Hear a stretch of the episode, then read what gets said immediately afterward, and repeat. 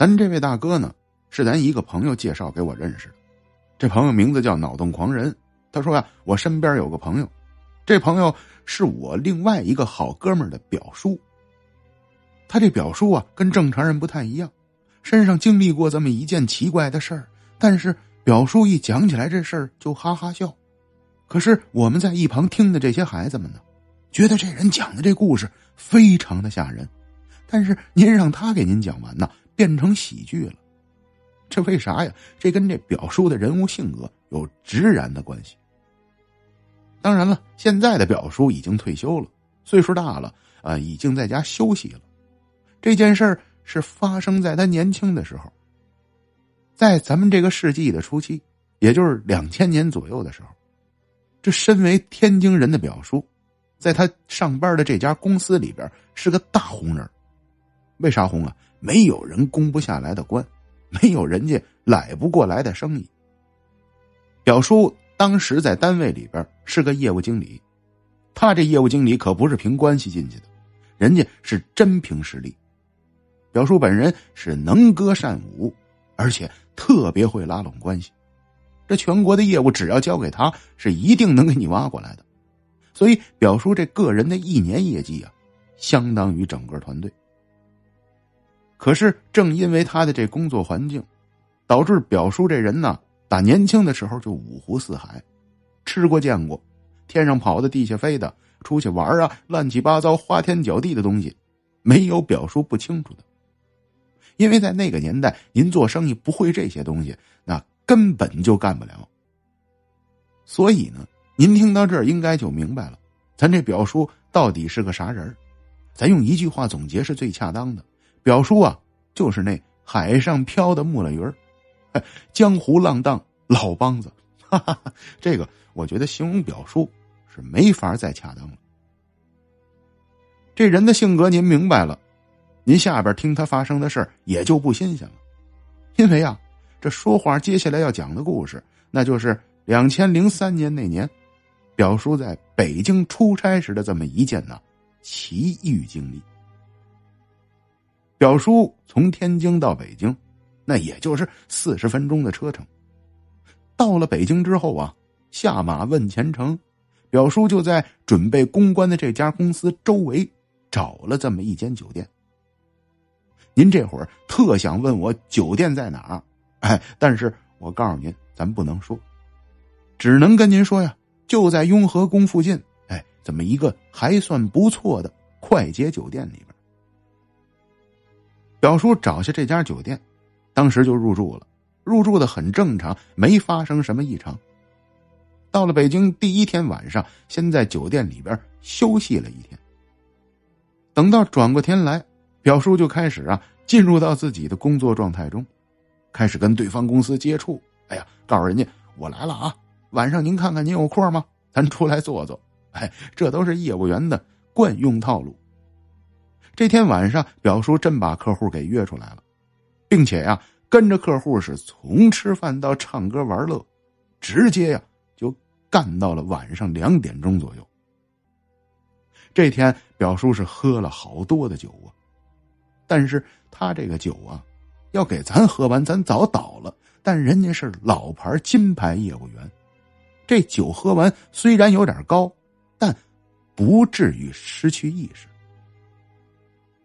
这天表叔。从 KTV 走的时候，回到自己租的这间酒店，他说他看了一下表，到酒店的时候应该不到夜里三点钟。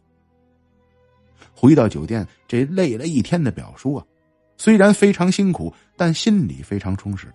他觉得这事儿应该能成，因为他跟北京公司这边接洽非常顺利，俩人是花天酒地啊，聊得很通透。所以这天公关结束后，表叔回到酒店里边，心情特别的愉悦，开心，躺在床上啊歇息了一会儿，但觉得自己身上除了烟味就是晚上吃饭的烧烤味哎呀，不行，这还是得啊洗个澡吧。虽然当时酒啊已经上了头，但表叔这人还是比较讲卫生的，脱掉衣服就准备到洗手间里边洗澡去。表叔进到洗手间里啊，刚刚随手很轻松的推开了洗手间的门，哎呦，这当时吓了表叔一大跳啊！这洗手间里边怎么站着个女的呀？这女人身上穿了一身啊，看不懂的衣裳，这衣裳像是旗袍，但又不太像。整个装束好像像电视剧里演的人一样，脸上抹的红红的，头发扎的盘在一起，脑袋上还戴着个发箍。当时表叔见完这女人，要换咱一般人，那不掉头就跑吗？这大半夜的，屋里忽然间出来一个这号的。可是咱这表叔，我告诉您有多牛，第一反应就是，哎，这这首都的酒店还安排这个呀？呵，这首都啊就是不一样啊！你看，人家干这个工作啊都有职业的制服。哈哈，当时表叔脑子里这想法啊，那是奇葩死的呀！当时他就是认为。这是人家酒店给他安插进来的，哈哈，这技术工作人员，咱只能给大家这么讲。正当表叔这么想完之后，虽然刚一开门吓了一大跳，但马上啊，就对着这女人微笑了起来。哎，姐姐，你这是多玩进来的？好嘛，你们这个酒店随便进客人房间是吗？你这也不跟我打个招呼啊？还有啊，我今儿喝酒了，我呀整整累了一天，指定是不行了。咱呀不行，明儿后再说，行吗？我今儿先谢谢。这见过大世面的表叔啊，当时根本没被女色而动摇，说着话，随手就把厕所门开开，然后又把呀大门给拉开了，意思就是让这女的出去。这女的呀，当时倒也没说啥，可是这反应不太正常。他听完表叔说这些话呀，站在那儿不动，傻傻的看着表叔。表叔当时也觉得奇怪呀，这人怎么回事啊？这这怎么赖我屋里了？然后又提醒这女人说呀：“行了，走吧，姐姐，今儿指定是没戏了。我呀，一会儿得洗澡睡觉，明儿我上前台找你去，不就完了吗？”表叔这第二次说话管用了。女人开始向前慢慢移动，走得非常慢，走到的时候轻飘飘的，随着表叔指的方向呢，自然也就啊，走到门外去了。女人走后，表叔当时也没想什么，咣叽一下关上大门，回到洗手间里就开始洗澡去了。一边洗着澡，一边心呢就开始叨磨刚才那点事儿。是怎么想？觉得那女的还挺新鲜的。别说人长得漂亮不漂亮吧，就这身装束，表叔还真没见过。当时自己还琢磨：“哎，这北京就是不一样啊，好玩啊！这个要明后天我这项业务成了，我呀真找这小姐姐聊聊。”当时表叔自己在这异想天开，吹着口哨就把这澡啊洗完了。洗完澡之后，表叔擦干净身子，躺到床上，正准备睡觉。他说：“我躺床上还没五分钟了，躺在那儿，我正琢磨着白天啊发生的一些事儿。叮咚一声，我这门铃啊响了。当时表叔说：这会儿都三点半了，这酒店里没事干，三点半谁摁你门铃啊？”自己就比较谨慎，从猫眼啊往外瞧瞧。表叔透过猫眼这一看呢，哎呦，这又是刚才那个穿着古装的女的，找表叔来了。这会儿表叔就有点不高兴了，因为刚刚表叔啊说话那就是把这女的轰走的。这种工作种类，你这大半夜的还能骚扰客人呢，这就有点过分了。所以表叔当时啊连门都没开。透着门跟门外的这女人就说呀：“哎，怎么回事？怎么又来了呢？我可不要睡觉了啊！别摁我门铃了，有嘛事儿明儿说。”说完这句话，从猫眼的位置，表叔看着这女人，转过头去，很平静的走了。走的时候啊，面无表情，这女人就像没皮没脸一样。反正你是怎么跟我说，我呀该来来。但是你说完我之后，你让我走，我呀扭头就走，就是这种麻木不仁的感觉。表叔躺在床上，这会儿有点讨厌这女的，和刚才的心情不太一样。但是让他万万没想到，刚躺床上又没有十多分钟，这眼睛刚刚闭上，准备睡着了，这门铃啊又响起来了。这下表叔就有点不高兴了，从床上起来，这嘴里边就开始骂骂咧咧。等走到这大门门口，透着猫眼一看呢，哼，真没猜错，又是那个女的。这回这女人呢，低着头站在门前，表叔从猫眼一看就知道是她，直接搁门呢就骂起大街来。哈，这脏话咱就不学了，学完咱这节目就没法播了。反正是任娘八辈，没有啊一句好听的。哎，您别说，表叔这破口大骂呀，还真管用。这脏话一吐出来，声音再大点门外这女人跟刚才的举动就不一样了，就不像一直麻木不仁的状态。一听表叔骂了脏话，是滋溜一下就跑了。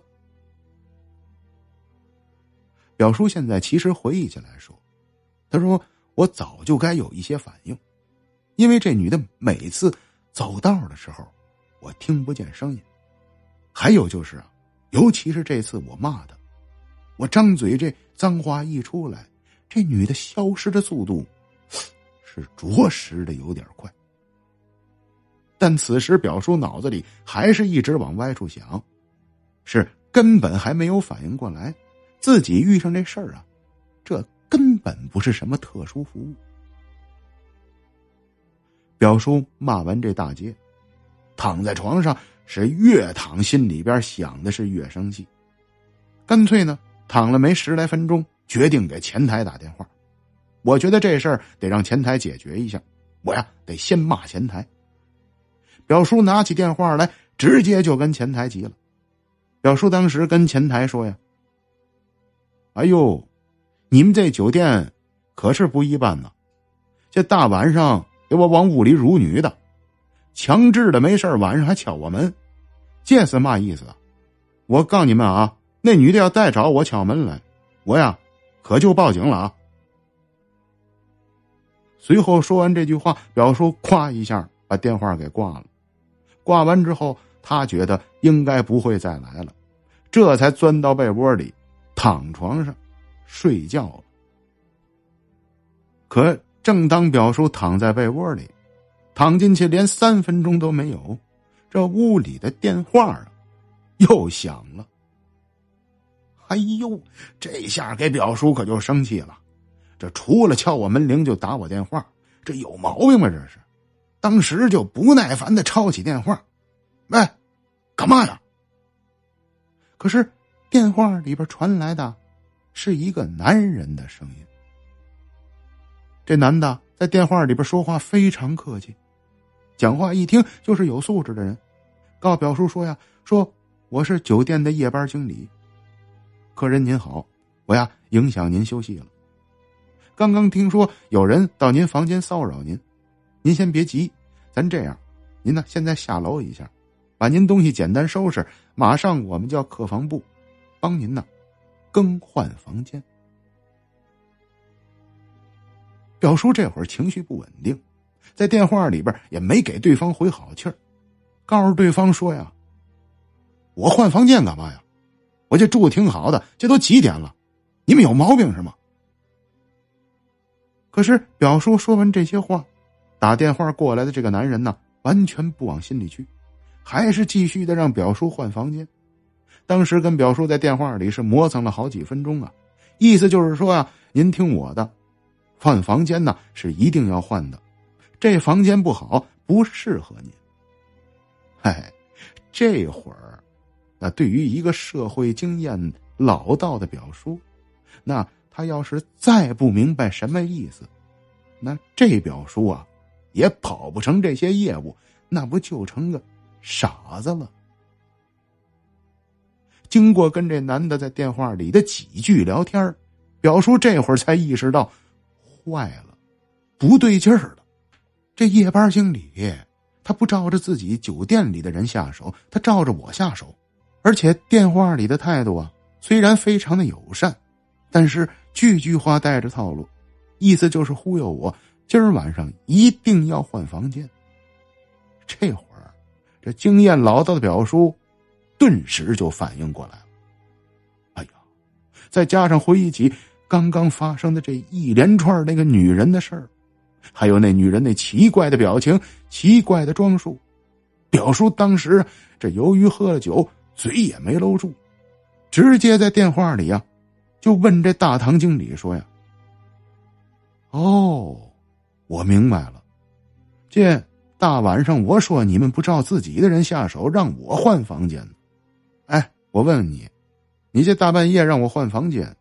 是不是我住的这房间闹鬼呀？表叔这句话一脱口，电话里边那经理呀，顿时就哑口无言了。当时电话里静音了起码得几秒钟，这经理才笑着跟表叔说：“哎，没没没，这世界上哪有鬼呀？您您您您千万别多想，就是这房间不太吉利。”之前呢，有人说客人在里边啊做噩梦什么的，还有就是啊，咱酒店可没有您说的这些特殊服务，更没有您说的这种啊穿着古装的女人，所以说我们觉得您应该是在这间房间里做了什么噩梦，这才帮您调配的房间。当时这经理说的这话啊，您别说，这真是个干酒店的，话是真会说。再加上表叔喝了点酒，脑子不太理智，哎，就听信了这经理说的话，直接于晚上四点半左右更换了房间。更换房间的时候，表叔回忆啊，说：“我换房间的时候啊，上到我这房间里来了四五个服务员，就好像我在这出了什么事儿一样。哎呦，别提多隆重了。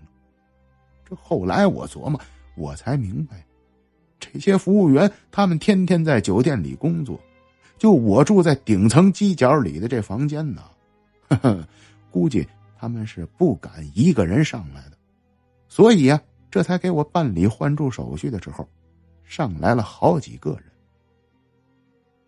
到了第二天呢，表叔等醒来之后，酒劲儿过去，把昨天的事这一刀嘛，马上啊，也就明白了。当天，表叔就给单位打回电话，告公司说呀：“说先别提业务好坏，你们先担心我呀，还能不能回去？我在北京的这家酒店里边，是遇上鬼了。”